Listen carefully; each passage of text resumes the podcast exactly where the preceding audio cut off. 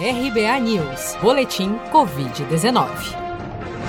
Dados atualizados pelo Ministério da Saúde, divulgados na noite desta segunda-feira, 16 de novembro, dão conta de que 5.876.464 brasileiros já contraíram a Covid-19. Do total de casos confirmados, 5.322.406 se recuperaram da doença, enquanto outros 388.044 seguem internados ou em acompanhamento. Ainda segundo as atualizações desta segunda-feira, o Brasil já soma 166.014 mortes provocadas pela Covid-19 desde o dia 16 de março, quando foi registrada a primeira vítima fatal da doença no país. Somente nas últimas 24 horas foram reportados pelas secretarias estaduais de saúde 13.371 novos casos e 216 óbitos provocados pelo novo coronavírus. O governo de São Paulo admitiu nesta segunda-feira um aumento nas internações por Covid-19 no estado. Na última semana epidemiológica, que vai do dia 8 a 14 de novembro, as internações de casos suspeitos e confirmados da doença cresceram 18% em relação à semana anterior. Mas para o médico patologista Paulo Saldiva, o aumento de casos de Covid-19 no país não representa uma segunda onda da doença, mas sim uma consequência esperada da flexibilização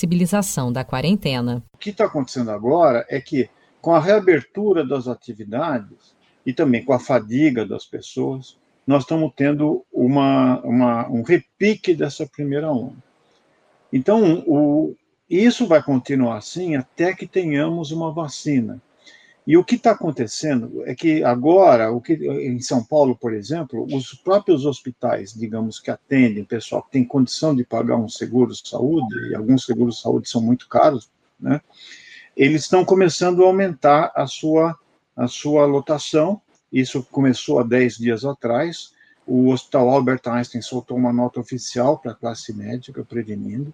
Os médicos já passaram a trabalhar nesses hospitais com máscara N95 e luvas, mesmo para pacientes não Covid, e, isso significa que, que agora, com, a, com, com, digamos, com a reabertura dos restaurantes, teatros, né, e atividades onde as pessoas que tinham ficado possivelmente em quarentena, porque elas podiam fazer isso, estão voltando às atividades agora a doença está atingindo mais de uma forma mais geral todas as classes. Dados do final de outubro do sistema Infogripe, que monitora os casos de síndrome respiratória aguda grave no Brasil, apontam que, além de São Paulo, mais nove capitais registram tendência de um novo avanço da pandemia. Belém, Fortaleza, Macapá, Natal, Salvador, São Luís, João Pessoa, Maceió e Florianópolis. Estas três últimas com forte tendência de crescimento de casos, com uma probabilidade acima de 95% de aumento de registros de Covid-19.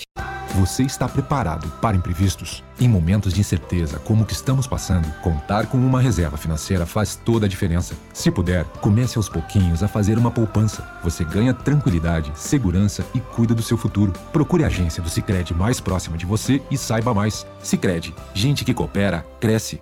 Com produção de Felipe Andrade de Brasília, Daniele Vaz.